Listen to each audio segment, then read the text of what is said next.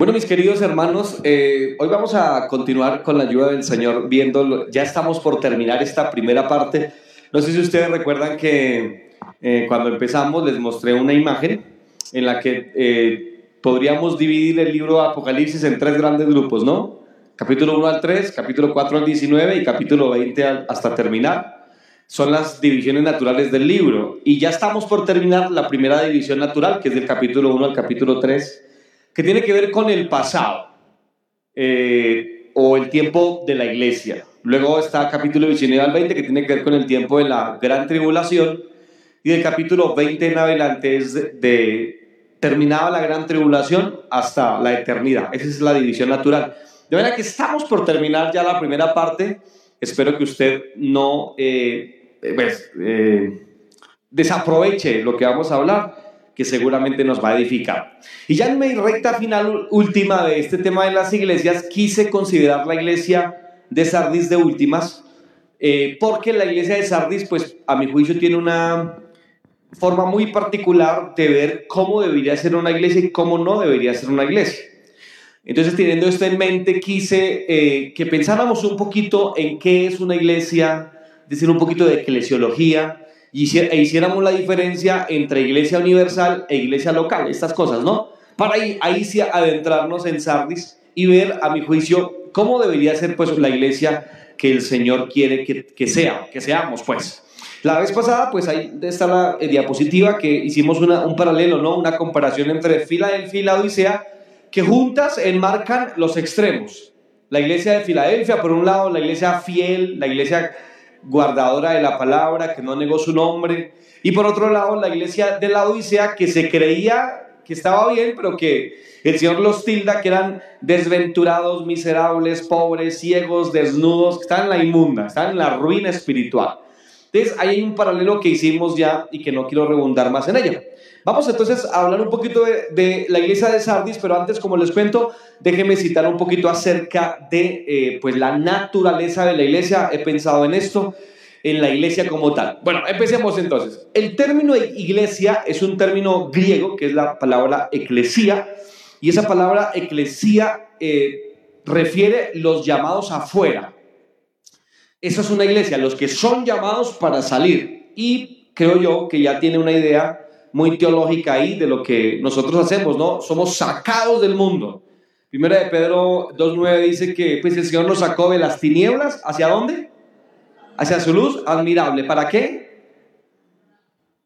Para que anunciemos las virtudes de aquel justamente que hizo eso, llamarnos de las tinieblas afuera. Mira que aquí está presente ese término iglesia, eclesía. Esta palabra iglesia ocurre, ¿alcanzan a ver la diapositiva? ¿Cuántas veces? 114 veces ocurre la palabra iglesia. Ahora, lo interesante no es que ocurra la palabra iglesia en el Nuevo Testamento 114 veces, sino que lo interesante es que ciento, de las 114 veces que ocurre la palabra iglesia en, el Nuevo Testamento, 110 veces se refiere a la iglesia local y solamente cuatro veces a la iglesia universal. Eso ya refiere a algo, algo que dentro del plan de Dios es muy importante y es que la iglesia local sí es importante. ¿Ustedes lo creen, verdad? Claro, y hoy, hoy solamente vamos a ver un poquito esas, eso que hacen las cuatro referencias a la iglesia universal, pero la iglesia local es muy importante, tan importante como para que el Nuevo Testamento cite la iglesia local 110 veces. Obviamente la proporción es muy diferente, ¿no? Ahora, el significado espiritual, teniendo en cuenta que la Biblia trata una iglesia local y una iglesia universal, para, para el concepto bíblico de la iglesia local, pues es el conjunto de personas que se reúnen para practicar y profesar una fe en común. Es decir, esto es una iglesia. Lo que tenemos acá. Bueno, no está en mi bosquejo, pero ¿con, ¿con cuántas personas creen ustedes que ya se tiene una iglesia? ¿Cuánto es el mínimo de personas para una iglesia? ¿Ustedes qué dicen? ¿Cuántas? Muy bien. ¿Por qué dicen ustedes eso? Excelente. Dios los bendiga. Una iglesia empieza con dos o tres. ¿Por qué? Porque el Señor dijo que donde estuvieran dos o tres congregados en su nombre, ahí estaría Él. ¿Cuántos bendecimos en nombre Aquí está el Señor esta tarde. Y somos muchos, más de tres, pero aunque la gente se burle y llamen a iglesias de garaje cuando empezamos una iglesia, pero pues es una iglesia y es honorable y es respetable y es una iglesia de Dios y ahí está el Señor, ¿verdad? Gloria a Dios por eso. Pero ¿qué es la iglesia universal? Bueno, cuando hablamos de la iglesia universal, hablamos del grupo de todos los salvos de todos los tiempos por la gracia de Dios y a través de Jesucristo, incluidos a la misma por la obra del Espíritu Santo. ¿Qué es la iglesia universal? Pues el conjunto de todos los salvados. Cuando hablamos de iglesia universal, hablamos de todos los que se han salvado y se salvarán.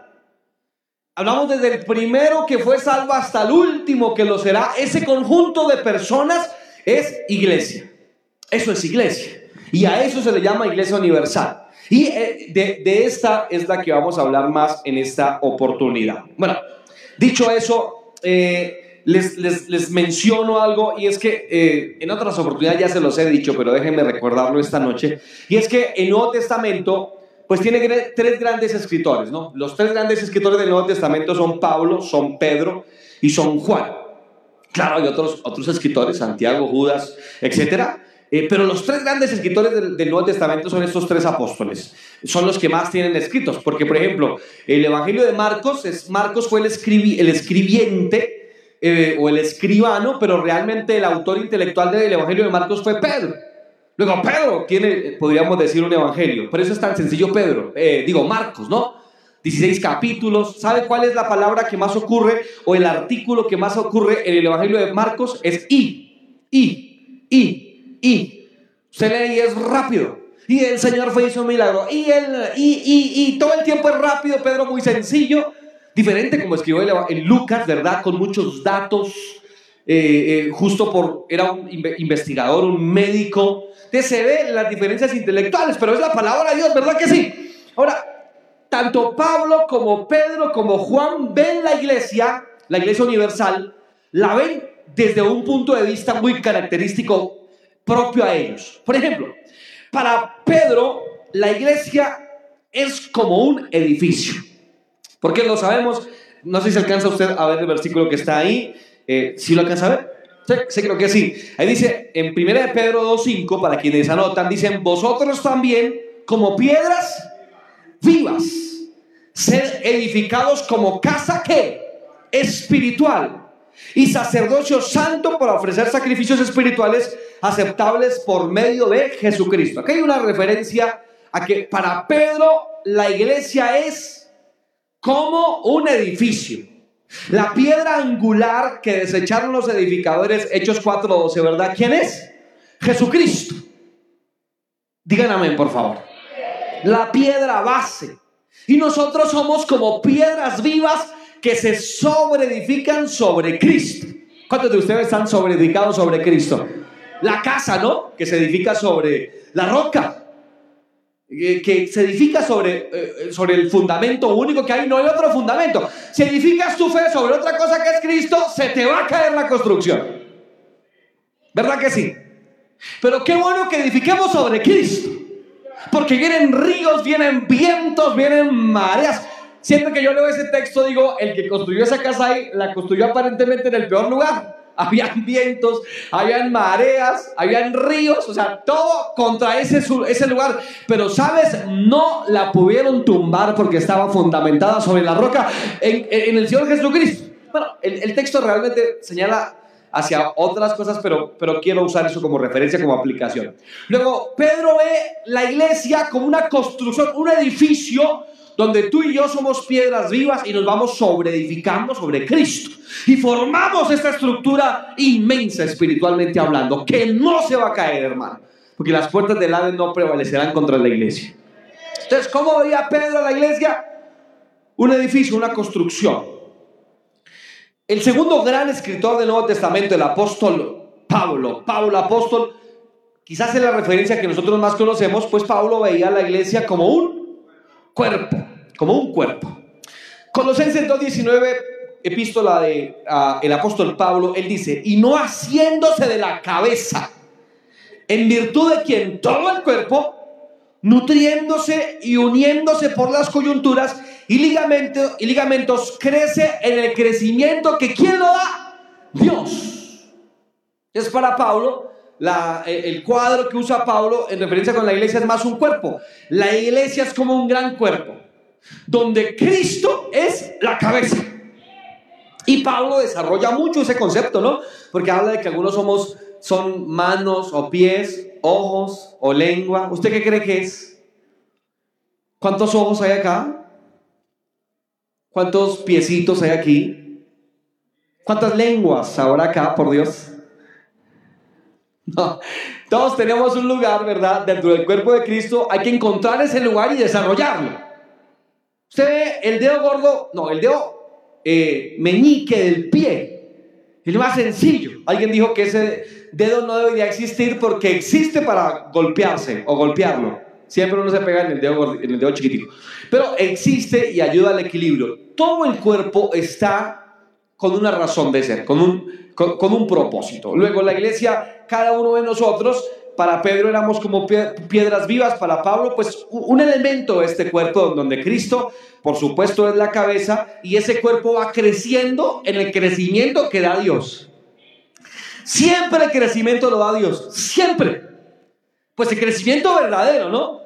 Eh, siempre lo da Dios. Bueno, y finalmente, para terminar esta parte, el último de los apóstoles, eh, en que en su mayoría escriben el Nuevo Testamento, es el apóstol Juan. Tiene tres epístolas, un evangelio, el único libro profético del Nuevo Testamento, que es el Apocalipsis, por supuesto. Todo esto lo escribe el apóstol Juan, el gran apóstol Juan. ¿Cómo ve el apóstol Juan la iglesia? ¿Cómo la ve?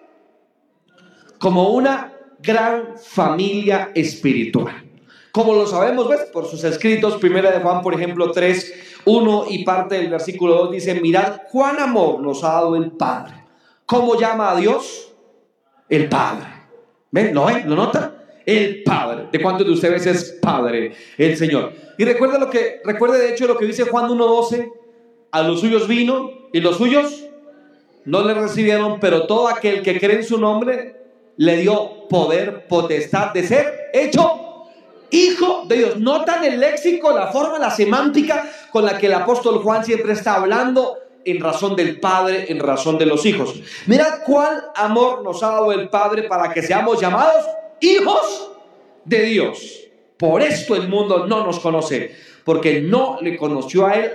Amados, ahora somos hijos de Dios. Así que eh, eh, para Juan la iglesia es una gran familia espiritual. Y de hecho, si uno sigue escrutando un poquito, se da cuenta que pues se refiere al Padre como eso, como Padre, se refiere a Jesús como nuestro hermano mayor, por ejemplo, ¿verdad? Y eh, pues hace muchas referencias de una forma muy familiar. Se nota el corazón amoroso de Juan, eh, ustedes lo saben, se le llama el apóstol del amor, y se nota porque siempre habla con esta familiaridad, con este amor fraterno, fileos, Filadelfia, este amor de hermanos, siempre habla en este orden de ideas. Bueno, Dicho todo eso, eh, para adentrarme, eh, hay algunos principios que deben regir la iglesia. Y, creo que me va a alcanzar el tiempo únicamente para considerar esto y el resto lo dejaré, Dios mediante, para la próxima oportunidad. Si leemos el Nuevo Testamento, encontraremos por lo menos siete principios que la Biblia señala en relación con eh, la naturaleza de la iglesia.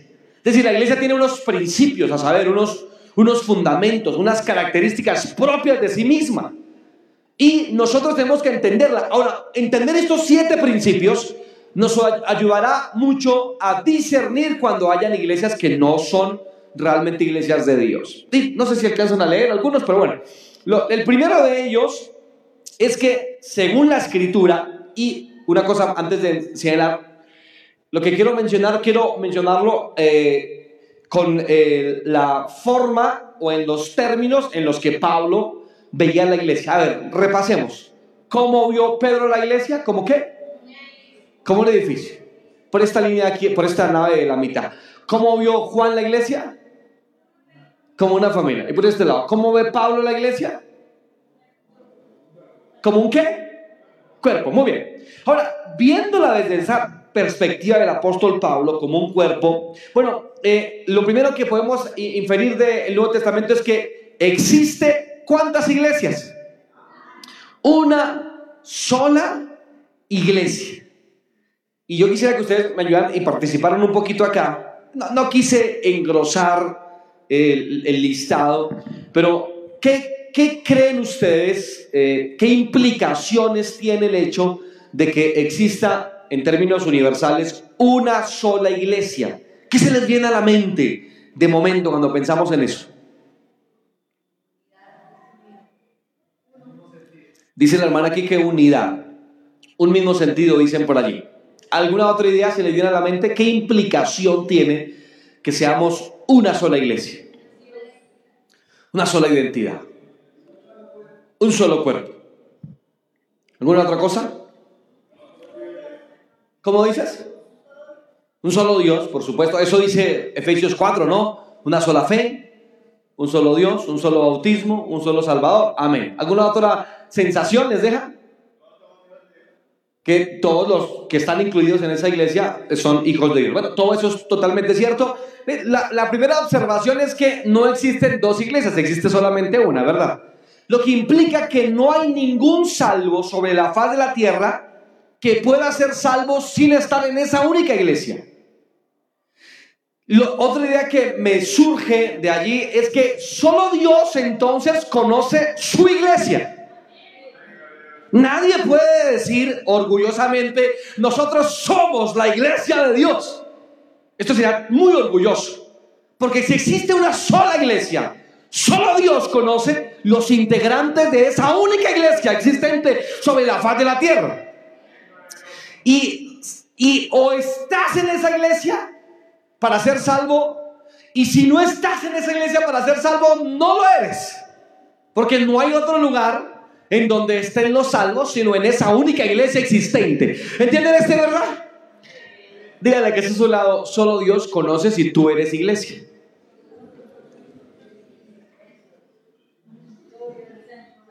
Puedes asistir a una iglesia local.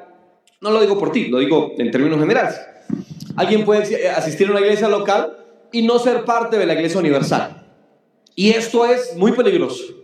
¿Cierto que sí? Alguien por alguna razón quizás no puede asistir a una iglesia local y sí ser de la iglesia universal. Y no hablo de los, perdón, me uso esta palabra un poquito castiza, no hablo de los conchas que no quieren congregarse porque no quieren, hablo de las personas que realmente no pueden hacerlo. Países musulmanes donde hay bloques religiosos muy fuertes, donde no hay una iglesia pública, o en épocas en las que la iglesia no ha podido reunirse, ¿verdad? Donde mataron los pastores, donde no había, donde donde se cierran los templos. No sé si ustedes se acuerdan la tertulia que hicimos hace un tiempo con algún par de misioneras y vino Anita, misionera que estuvo en Shanghái durante dos años, y ella nos contaba que las iglesias que hay en China, aunque sea un país económicamente eh, brutal, pero igual sigue siendo una dictadura. Y como dictadura, las iglesias que hay son solamente para mostrarse, para tratar de mostrarle al mundo que ellos sí permiten la libertad de cultos y derechos humanos, pero, eh, en la práctica no lo es, no permiten iglesias. Entonces, hay muchas personas que se reúnen de, distintos, de distintos modos y son iglesias. Entonces, mira que eh, eh, no todos los que se reúnen en una iglesia son iglesia. Y no todos los que no pueden reunirse en una iglesia no son iglesia. ¿Me entienden este, verdad? Pero bendito tú que te puedes reunir en una iglesia local y que eres iglesia espiritual de Dios. Eso es, estás muy bendecido por eso. Entonces, son muchas implicaciones que tiene la idea, el concepto de que existe una sola iglesia. ¿Por qué lo sabemos? Ah, porque el Señor tiene una sola novia. Por eso tú no puedes, tú no puedes eh, eh, interpretar la parábola de las diez vírgenes como si fueran diez novias. No, porque ¿cuántas novias? ¿Cuántas novias tiene el Señor? ¿Cuántas esposas tiene el Señor? ¿Cuántas? ¿Diez? No, si interpretas de esa manera, la Biblia está, está desfasado. Es una herejía, no, solamente tiene una novia. Esa no era, esa no era la novia, esa eran las acompañantes de la novia, que es otra cosa. Pero novia solamente hay una. Y el Señor tiene una sola iglesia. Bueno, no rebundo más allá.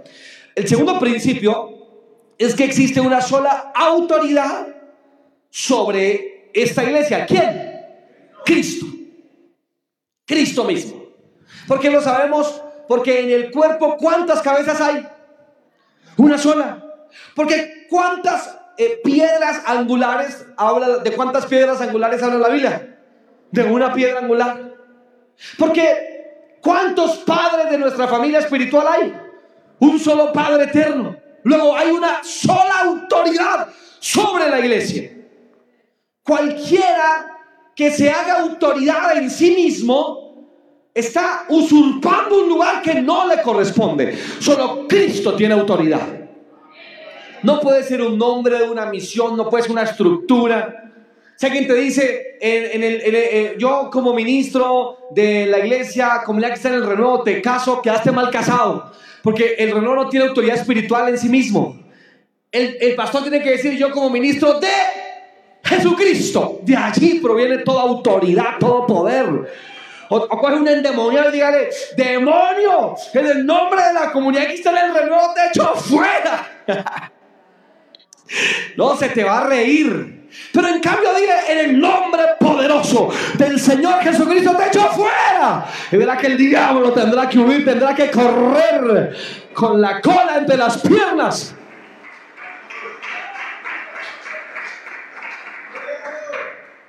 Existe una sola autoridad. Miren, déjenme hacer un paréntesis aquí. Esa es, la no diferencia que hacen los unitarios, los de la unicidad. Porque ellos confunden autoridad con fórmula, por ejemplo, en el bautismo. La Biblia dice, en sí, por ejemplo, en Hechos 2.38 habla de que se haga en el nombre de Jesús o con la autoridad de Jesucristo. Porque todo en la iglesia se hace bajo la autoridad de Jesucristo.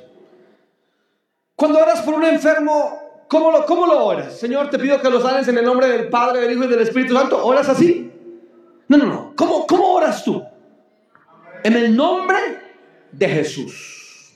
En el nombre de Jesús pido por este enfermo, Señor, sánalo. Ya lo dije, un endemoniado. En el nombre del Padre, del Hijo y del Espíritu Santo te echo fuera. ¿Lo haces así? No. ¿Cómo lo haces? En el nombre de Jesús, porque de él proviene toda autoridad. Cuando haces cualquier oficio ministerial, casar, bautizar, hacer una ceremonia X, cualquiera, toda la haces en el nombre de Jesús.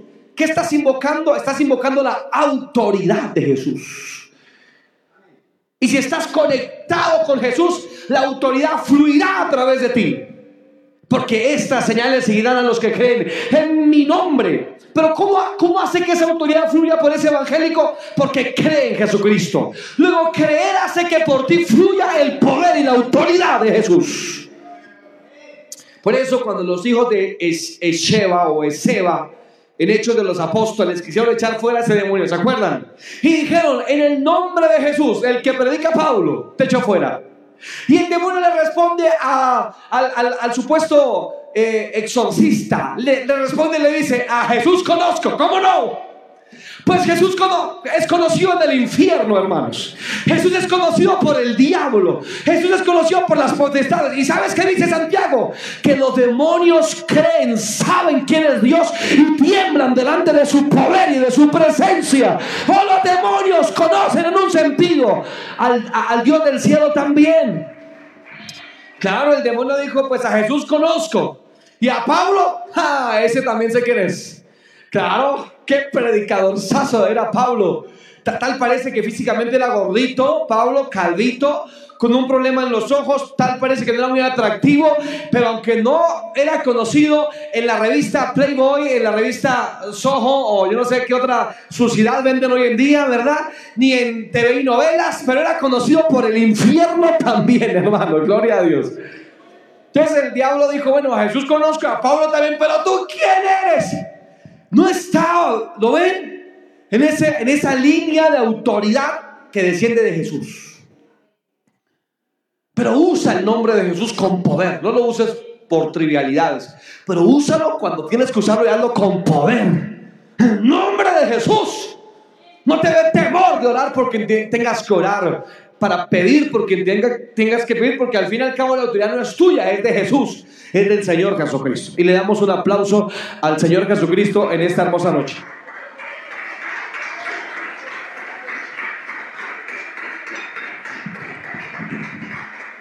Ahora, para no dejarles la idea inconclusa, entonces, cuando hacemos un bautismo, lo hacemos en la autoridad de Jesús, pero en la fórmula que menciona Mateo 28, 19. ¿Cuál es la autoridad?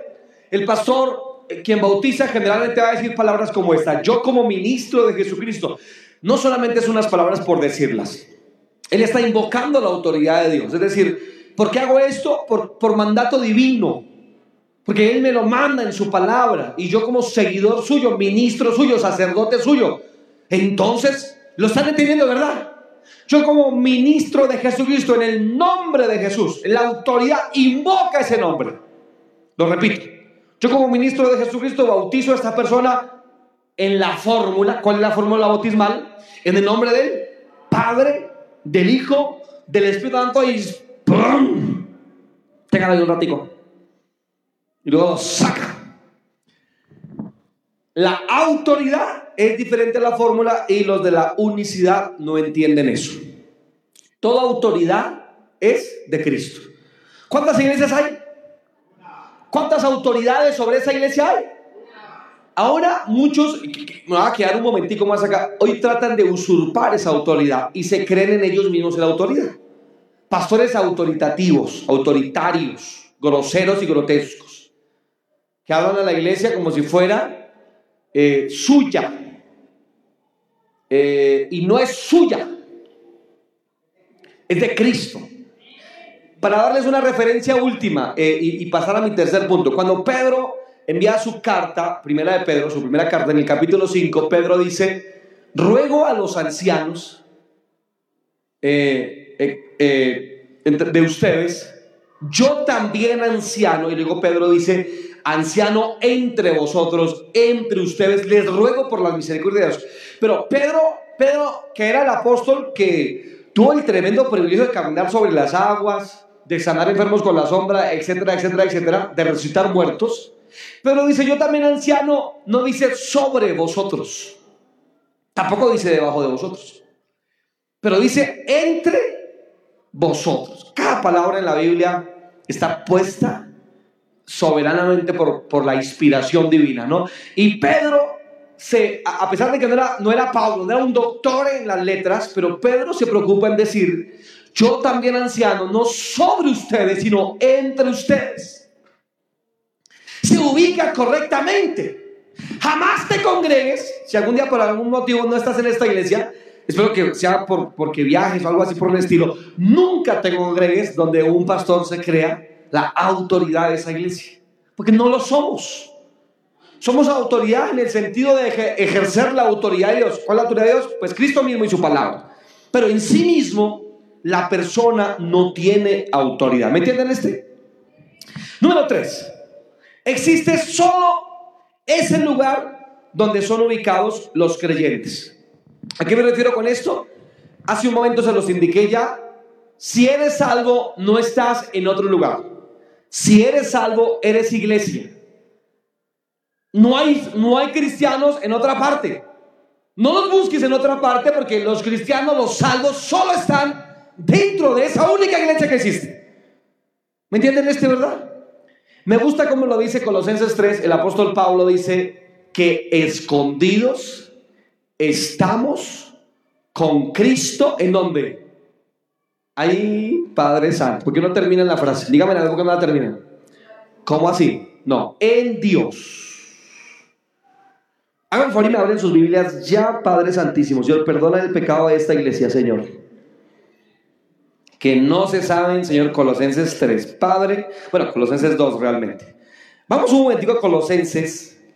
Y usted le va a pedir perdón al Señor por no saberse ese versículo porque atañe demasiado a su lugar en Cristo. Amén. Gloria a Dios. Bueno, si es Colosenses 3. Déjeme leer desde el versículo 1 en adelante. Son apenas cuatro versículos. ¿Están ahí? Les exhorto a abrir sus Biblias, por favor, hermanos, o su celular, o donde la tengan.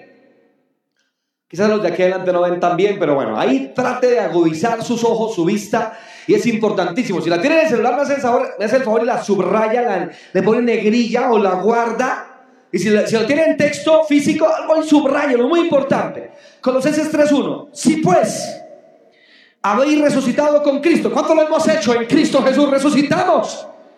Buscad las cosas de dónde? ¿De dónde? Del mundo. ¿De dónde tiene? ¿De dónde es que usted tiene que buscar las cosas de bendición para usted? ¿De dónde? ¿De dónde? De arriba, no del gobierno ni de otra parte, de arriba. ¿Y, quién está arriba? Donde está Cristo sentado a la diestra de Dios.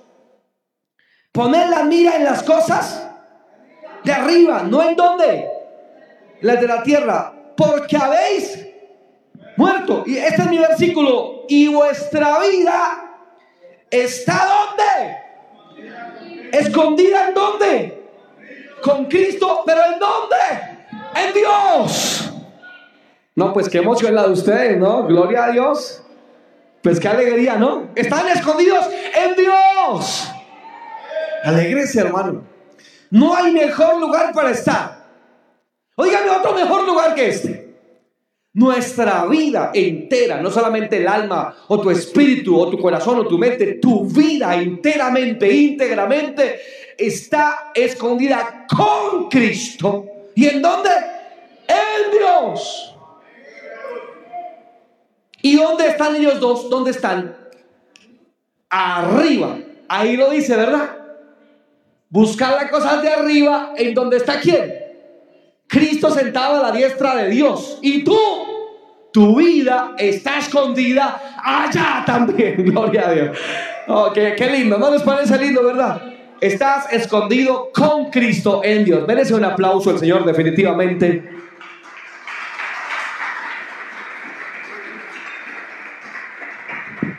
Estás escondido en Cristo, perdón, en Dios, acompañado de Cristo. No hay mejor lugar para ti.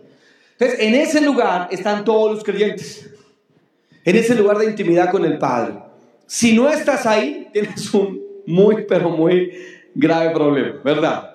Puedes estar acompañado del pastor, del grupo de alabanza, puedes estar cerca a, bueno, a qué sé yo. Pero si no estás con Cristo en Dios, tienes un gravísimo problema. Pero ¿cuántos estamos con Cristo en Dios? Perdónenme, queridos, pensé que me iba a demorar menos, pero bueno, vamos a tratar de terminar. El cuarto, existe un único vicario de Cristo en la tierra. ¿Quién es? El Espíritu Santo. Vicario significa representante. El Evangelio de Juan dice eh, que el Señor menciona, no os dejaré huérfanos, no los voy a dejar solos. ¿Les dejaré a quién? al Paracletos. Diga Paracletos. Más fuerte, Paracletos. En griego, el que está al lado de, el consolador. No te dejaré solo. Luego, ningún hombre tampoco puede decir soy el representante de Dios en la tierra. Y eso no lo ha hecho solamente el Papa, que por bula papal está declarado por la Iglesia Católica como dogma suyo, que eh, supuestamente él es el vicario, el representante de Dios en la tierra. Pero esto no es cierto. No obstante, no solamente es él, muchas personas, muchos líderes evangélicos y iglesias protestantes también se han eh, eh, declarado, han dicho de sí mismos que lo son y no hay nada más lejos de la verdad que eso. El Espíritu Santo es el representante de Dios en la tierra. ¿Quién representa al Dios del cielo en la tierra? El Espíritu Santo. Nosotros somos embajadores, claro, pero representante, vicario, solo uno el Espíritu Santo. El número 5. Existe una sola iglesia y esa iglesia es... Miren, esto es muy importante. Yo, creo que me voy a gastar literalmente un solo sermón en esta solamente frase, en esta sola frase. Que la iglesia de Dios es una y esa única iglesia, ¿cómo es? Santa. Mire, yo les repito, nosotros tenemos eh, eh, tres tipos de santidad. No es santidad interna y santidad externa. No, Señor. Eso no es bíblico. ¿Cuál es la santidad? Los tipos de santidad que menciona la Biblia. La santidad posicional, la santidad práctica y la santidad perfecta. ¿Cuál es la santidad posicional? Hemos hablado muchas veces de eso, ¿no? Es el hecho de que en Cristo somos santos. Primera Corintios 9, 6. Hablando de los que ya creímos, y, dice, ¿Podemos leerlo? Si son tan amables. Ya, ya estoy terminando. Solamente es esto. Primera Corintios, por favor. Gloria al nombre del Señor.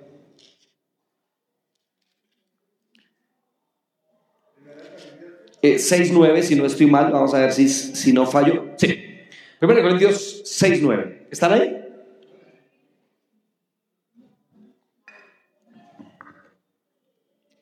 Voy a esperar a que ustedes se encuentren y lo empiezo a leer. Agudice, por favor, su vista. Y dice, ¿No sabéis que los injustos, qué pasará? No heredará el reino de Dios, no es rey. Es decir, no, no, no te mientas a ti mismo que siendo injusto vas a heredar el reino de Dios. No, Señor. Ni quieren más. Ni los fornicarios, ni quieren más. Sí, que nos perdonen, pero no, no, no se entra con idolatría. Ni quieren más. Ni quieren más. Esta palabra afeminado en griego quiere decir los de ropas delicadas. Ni quieren más. Homosexualismo, literalmente. Ni quieren más. Ni quieren más. Ni quieren más. De los borrachos. Ni quieren más. Ni los maldicientes. Ni quieren más. Heredarán el reino de Dios. Pero no se ponga usted tan, tan estado porque luego el versículo siguiente nos ubica. Y dice, ¿y esto qué? Eres algunos. Así que no saque tanto pecho criticando a los demás porque nosotros éramos en buena parte, por lo menos alguna de estas cosas. Y luego, esta es la parte que me interesa. ¿Qué dice? Más ya habéis sido cuando tú fuiste lavado. ¿Cuándo? Eh, eh, ¿En qué tiempo está la oración? ¿En pasado, presente o futuro? ¿Cuándo ocurrió?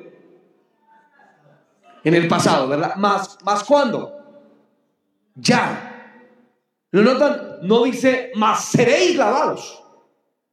¿Cierto que no? O no dice, o estás, estáis siendo lavados. No, ¿cuándo ocurrió tu lavado de tus pecados? ¿Cuándo? Atrás, en el pasado. A eso quiero referirme. Mas ya habéis sido lavados. Venga, les digo algo. O sea, ustedes ya son lavados. Y eso ya no puede cambiarse. Ya fuiste lavado. Ya. Ya se te lavó. Por eso cuando eh, Pedro le dice, Señor, Señor, lávame todo el cuerpo, y él le dice, no, ya estáis limpios por la palabra que los he hablado. Pero no solamente ya en el pasado fuimos lavados. ¿Qué más ocurrió en el pasado?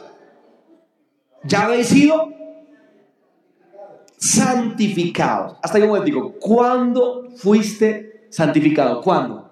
¿En el pasado, en el presente o en el futuro? Según ese versículo. ¿Cuándo? No les dé miedo. En el pasado. Tú ya fuiste santificado. Porque fuiste santificado el día que fuiste lavado y el día que fuiste justificado. De manera que posicionalmente en Cristo ya somos santos. Eso no quiere decir que no breguemos con la santificación, porque está el otro tipo de santificación que es la santificación práctica. Apocalipsis 22, 11. El que sea inmundo, pues sea inmundo todavía, pero el que sea santo, santifíquese todavía más. Y está la santificación perfecta. ¿Cuándo seremos perfectamente santos?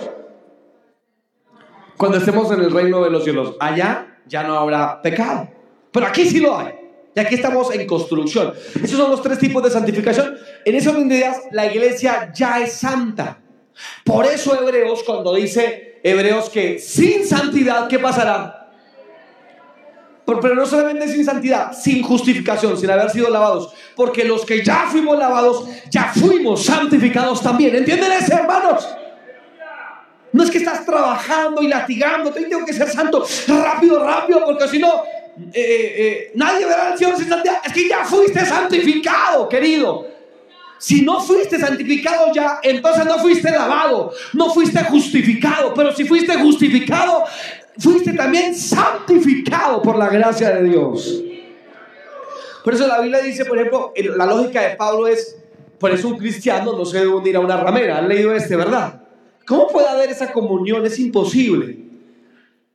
En ese días ya eres santo y la iglesia ya es santa. Eh, déjenme, quiero que voy a dejar hasta acá, no voy a hablar más. Porque quedan dos, pero quién sabe cuánto me demoro en cada punto. Pero en Efesios 5, en Efesios 5, la Biblia dice que el Señor se está preparando una iglesia sin mancha y sin arruga ¿Quién se está preparando para sí mismo una iglesia sin mancha y sin arruga? ¿Quién? ¿Quién? El Señor Jesucristo. Luego el pastor no santifica a nadie. El pastor no puede santificar una cucaracha. El pastor no puede hacer santo nada. Lo puede soplar como hacen.